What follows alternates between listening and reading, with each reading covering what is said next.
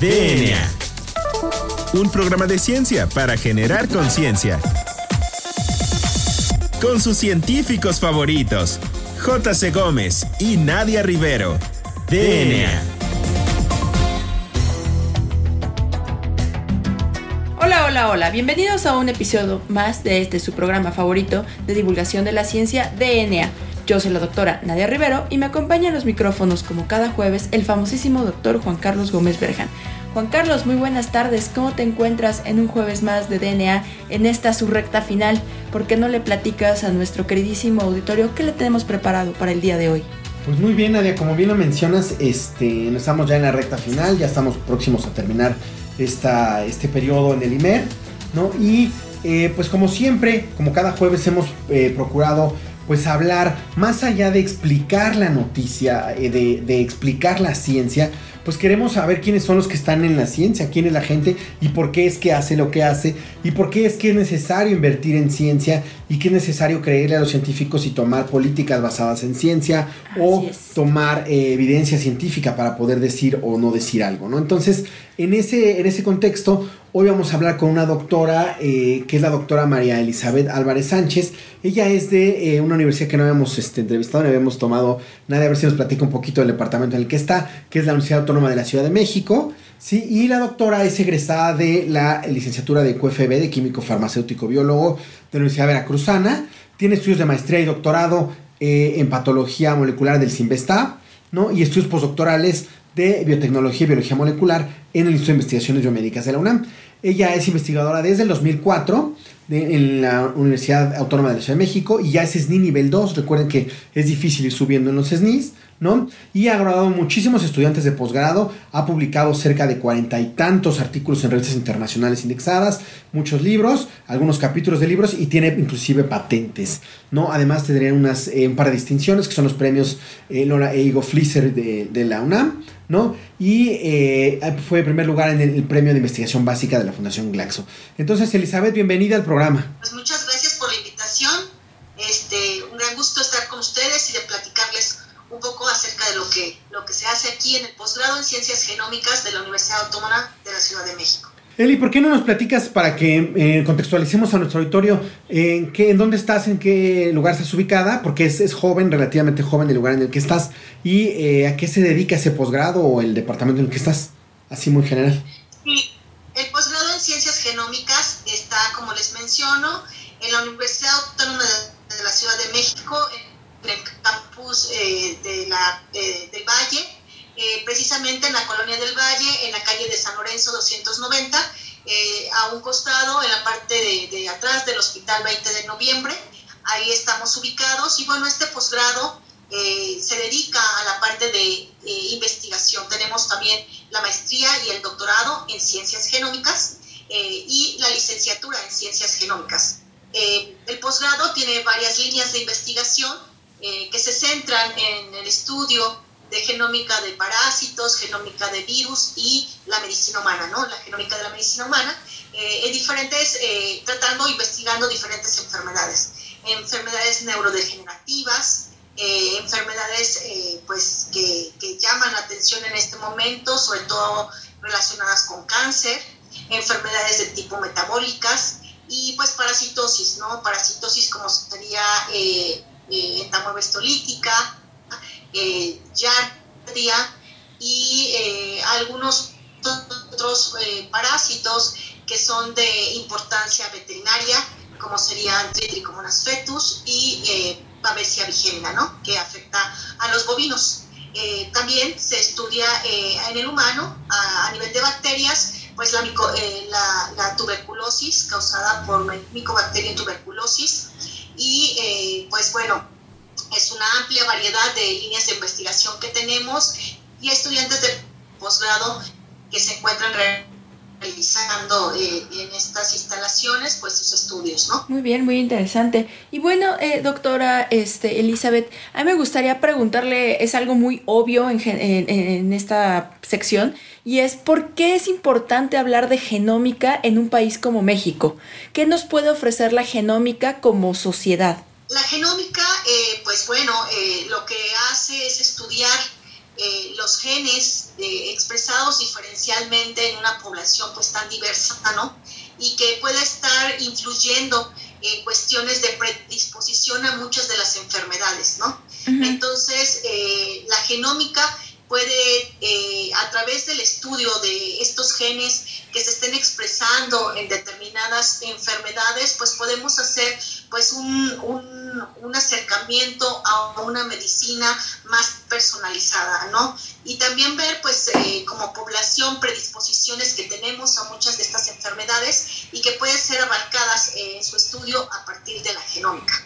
Oye, Eli, y eh, ya más, eh, pues digamos, en, el aspecto, hablando de, de, ti, de tu investigación, ¿cuáles son tus líneas de investigación para nuestro auditorio? Bueno, eh, yo estudio la tricomoniasis en humanos y la tricomoniasis también bovina, ¿no? De importancia veterinaria. Pero también me he acercado a hacer estudios en cáncer de próstata, estudiando eh, microRNAs y también eh, en estudios de proteómica en esclerosis lateral amiotrófica. ¿no? Esas serían mis líneas de investigación eh, que actualmente manejo. Qué interesante. Oye, y eh, particularmente de tricomoniasis, ¿nos podrías decir qué es para nuestro auditorio? ¿Qué es? ¿Con qué se come eso de tricomoniasis? O mejor que no se coma. Sí, que no se coma. La tricomoniasis es una enfermedad de transmisión sexual que afecta al humano, tanto a mujeres como hombres. Y eh, afecta eh, de manera diferente, ¿no?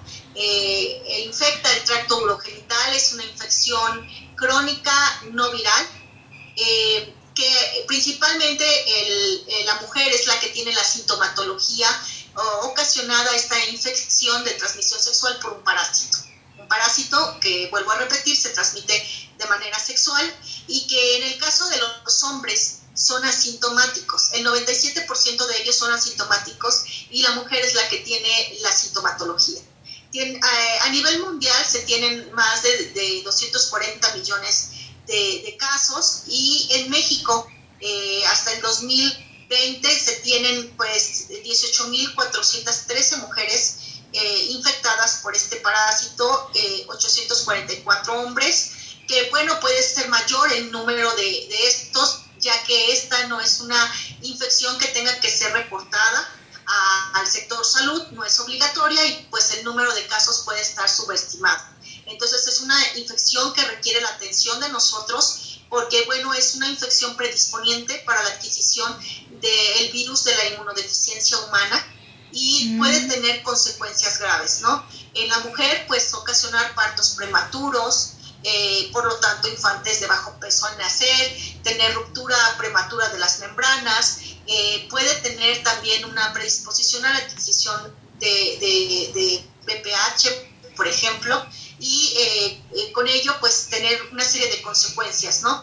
En el caso del hombre pues se, se han reportado casos de infertilidad, debido al que el parásito pues se, se, enrolla en uno de los flagelos o lo que son estos eh, organelos o estructuras que tiene el parásito para poder moverse tanto en medios líquidos eh, como sería la orina o como sería el semen, ¿no? Entonces eso hace que pues los hombres eh, sean infértiles y también se, se tienen consecuencias graves como una predisposición al cáncer de próstata. Entonces es una, es una infección que requiere la atención y que bueno pues se, ha, se ha dejado de lado, ¿no? porque pues no existe suficiente información de la misma. Y en este sentido, Eli, me gustaría preguntarte acerca del diagnóstico. ¿Cómo es que una persona este, puede saber que es portadora de tricomoniasis o de tricomona? Pues mira, eh, realmente son hallazgos los que se tienen cuando se piensa en una infección de este tipo. Generalmente se hace pues cuando la mujer acude a estas revisiones periódicas por colposcopía eh, y pues eh, ahí se dan cuenta que existen parásitos por eh, la, cómo se observa el cervix, ¿no? este parásito causa unas pequeñas hemorragias bien localizadas, rojas, que son denominadas cervix de fresa, pero solo el 2% de las mujeres lo presentan. Entonces, si no se tiene una sintomatología muy crónica, pues la mujer no acude al médico. Entonces, por eso llamo hallazgos. Eh, van, acuden al servicio médico por otra cuestión y se descubren que también se encuentra el parásito. Y pues bueno, se puede eh, observar a este parásito en la orina cuando se va a hacer otro tipo de análisis.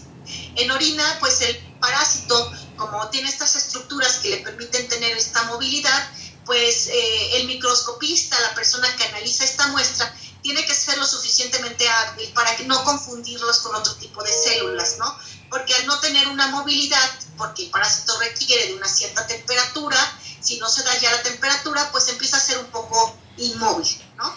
Entonces, eh, el parásito tiene diferentes formas, ¿no? Tiene una forma un poco tipo de pera, cuando no se encuentra eh, pues adherido o en una superficie como serían las células del epitelio vaginal, eh, no así en las células prostáticas, ¿no? Porque hemos observado que en células prostáticas el parásito no se adhiere a las células, ¿no?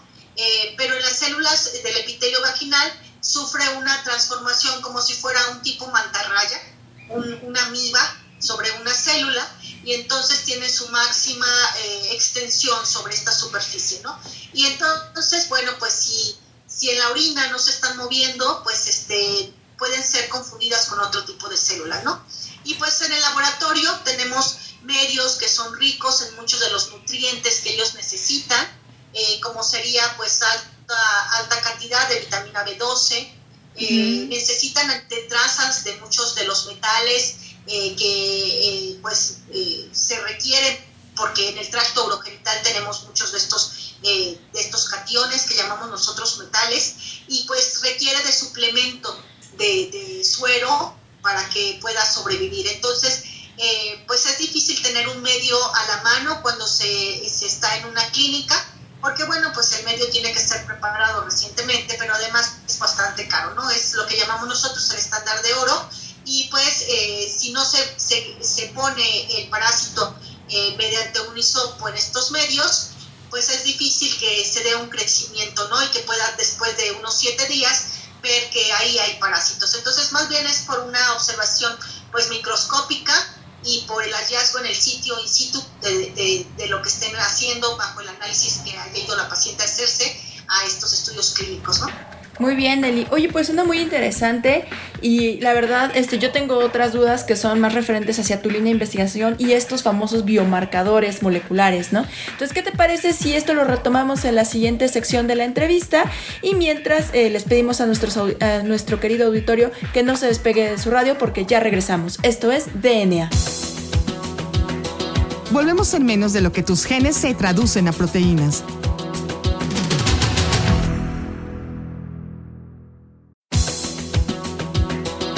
Ya recargamos ATP. Continuamos.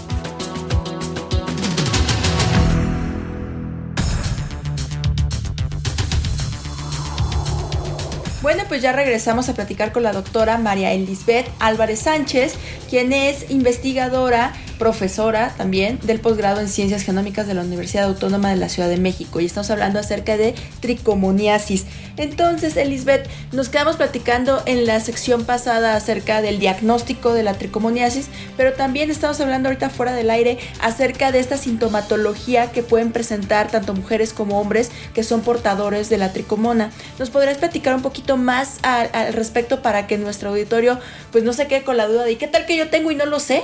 Bueno, la sintomatología para esta infección ocasionada por tricomonas vaginalis eh, en el hombre y la mujer son descargas eh, vaginales o uretrales, eh, comezón en genitales externos, dolor abdominal, dolores durante el contacto sexual y también a la hora de, de orinar, edemas uretrales, flujo abundante, maloliente, de color amarillo verdoso, y eh, pues en la mayoría de los hombres, como les mencioné, pues pueden ser asintomáticos, ¿no? La mujer es la que tiene mayor sintomatología. Oye, Eli, y nos platicabas al principio que este, tiene también, o es como si fuera eh, una enfermedad que puede llevarte al, al, VIH. ¿A qué te referías con esto? No sé si pudieras abundar un poquito en el tema. Bueno, esta, este parásito es un parásito que eh, es altamente fagocítico, o que ingiere eh, virus, bacterias, eh, pues células como parte de su de su adquisición de nutrientes, ¿ok? Este es un parásito obligado que tiene carencia de muchas de sus vías metabólicas, entonces adquiere muchos de sus nutrientes a partir de, células y también tiene este proceso de, fagocitar o de eh, engullir muchas de, ellas, ¿no? Entonces, eh, bueno, también puede haber otros eventos como la respuesta pues proinflamatoria eh, que se inicia en la mucosa cervical, alteración de una respuesta de, tipo inmune innata, por ejemplo, en la mucosa, eh, cambios de la flora, cuando se encuentra presente tricomonas, se, que, se encuentran ausentes muchos, este, muchas bacterias que, son, que habitan de manera normal en el aparato del, del tipo de tracto reproductor entonces también hay variación eh, en pH, ¿no? La tricomoniasis se da en pH de 5 a 7. El pH, recordemos que está entre 4.5 y, 5, el de, la vagina, el pH vaginal. Eh, durante este, la estancia de este parásito, pues se tienen pHs de, de 5 a 7 o pHs un poco más básicos. Y entonces, pues cuando eh, se tiene esta respuesta proinflamatoria, pues se da la activación de muchos receptores eh, que van a inducir la producción de, o liberación de, citocinas, de otros tipos de moléculas que, atraen a las células que son las que van a llevar a cabo la presentación de estos, de este, de estos restos, de, estos antígenos de este parásito y pues eh, van a, también a estar los linfocitos TCD4 que sabemos que son las células que son infectadas por este tipo de virus. Oye Eli, y platicando más de tu tema de investigación, eh, ¿nos puedes platicar en este sentido, ustedes qué han este, encontrado de tricomonas o qué es lo que han eh, aportado ustedes en, materia? Bueno, pues nosotros estudiamos principalmente la tricomoniasis masculina, considerando que el hombre es el portador de este parásito dado que es asintomático, pues puede ser el transmisor, ¿no? Entonces, eh, en base a esto, estudiamos eh, el microambiente del tracto urogenital masculino.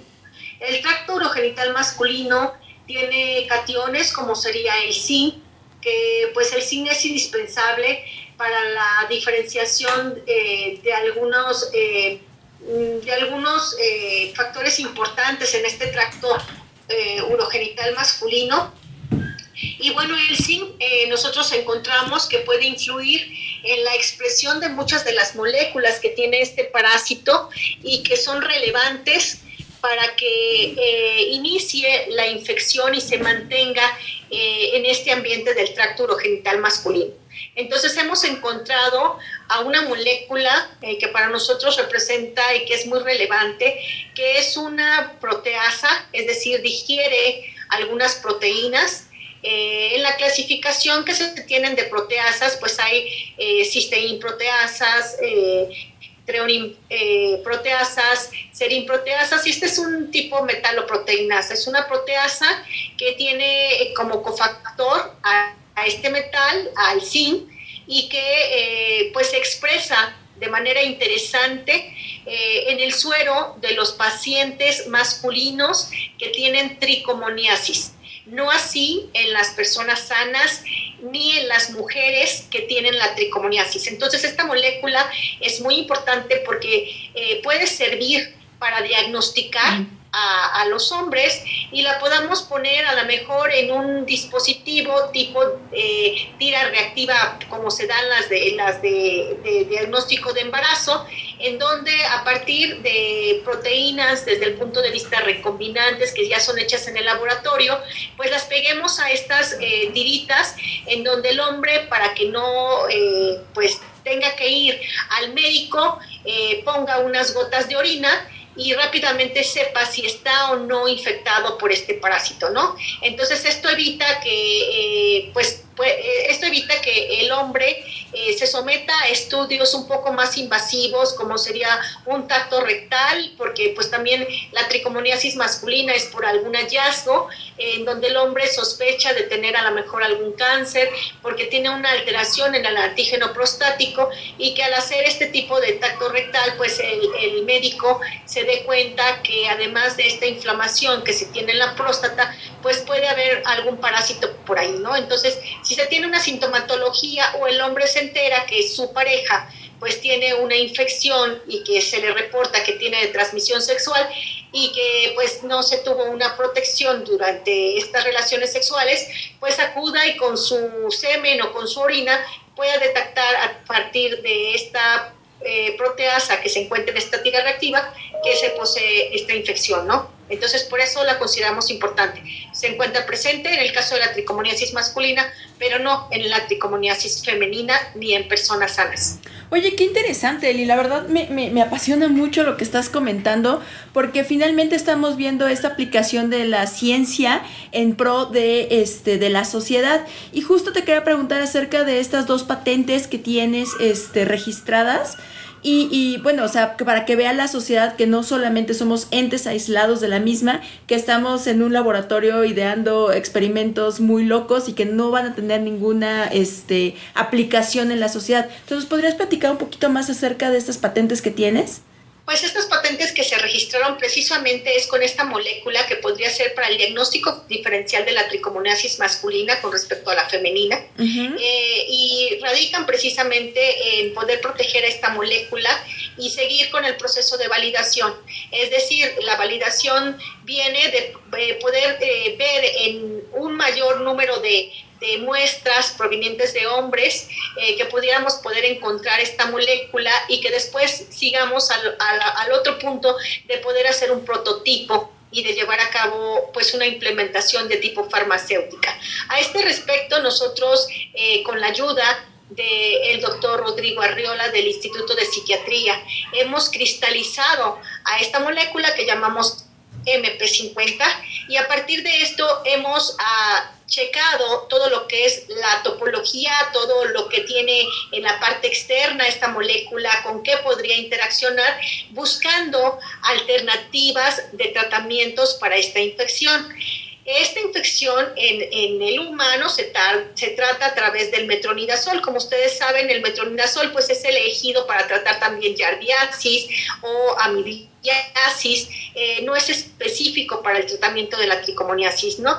Entonces, la búsqueda de lo que llamamos blancos farmacéuticos en esta molécula, esta MP50 como la llamamos, que es para el diagnóstico diferencial de eh, algunos fármacos que sean alternativos, pues eh, ayuda para poder tener algunos otros que pudiéramos elegir para el tratamiento de la tricomoniasis, ¿no?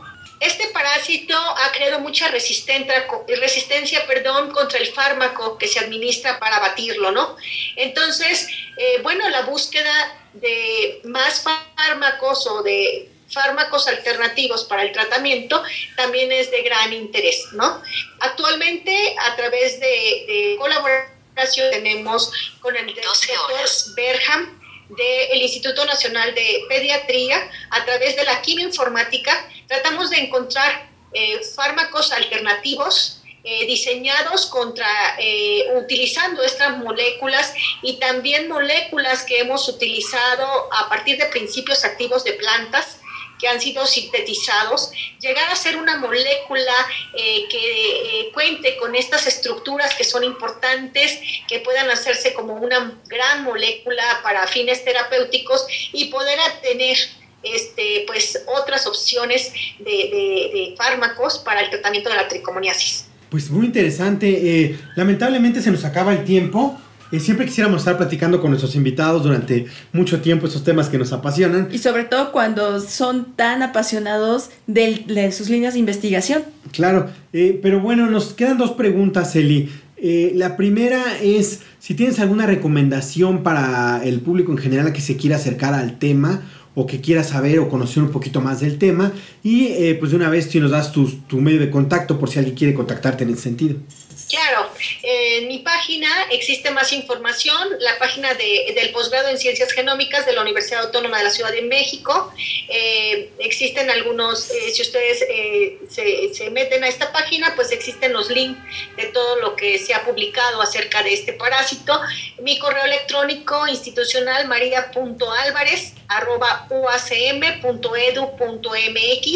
y bueno, eh, de confianza de mandarme algún correo eh, con alguna de sus inquietudes y con mucho gusto responderé a esos correos eh, eh, para darle certeza en alguna de las preguntas que ustedes tengan. Claro que sí, bueno, pues muchísimas gracias. Y la siguiente pregunta es la que más este miedo les da a todos nuestros invitados. Creo que es la más difícil de toda la entrevista y es acerca de cuál es tu canción favorita. Uh, actualmente mi canción favorita es How Do You Sleep de Sam Smith. Bien, y bueno, pues agradecemos a la doctora María Elizabeth Álvarez Sánchez de la Universidad Autónoma de la Ciudad de México por darnos la entrevista. Esperamos tenerte muy pronto en nuestros micrófonos. Muchas gracias, agradezco a ustedes la invitación y estoy a su disposición en cualquier otro momento para ver, hablar de alguna otra línea de investigación. Por supuesto, seguramente será tan interesante como esta. Y también agradecemos a nuestro productor Hernán Nájera y a la estación Ciudadana 660. Bueno, pues yo soy la doctora Nadia Rivero. Yo soy el doctor Carlos Berjan. Y esto fue DNA. Hasta la próxima.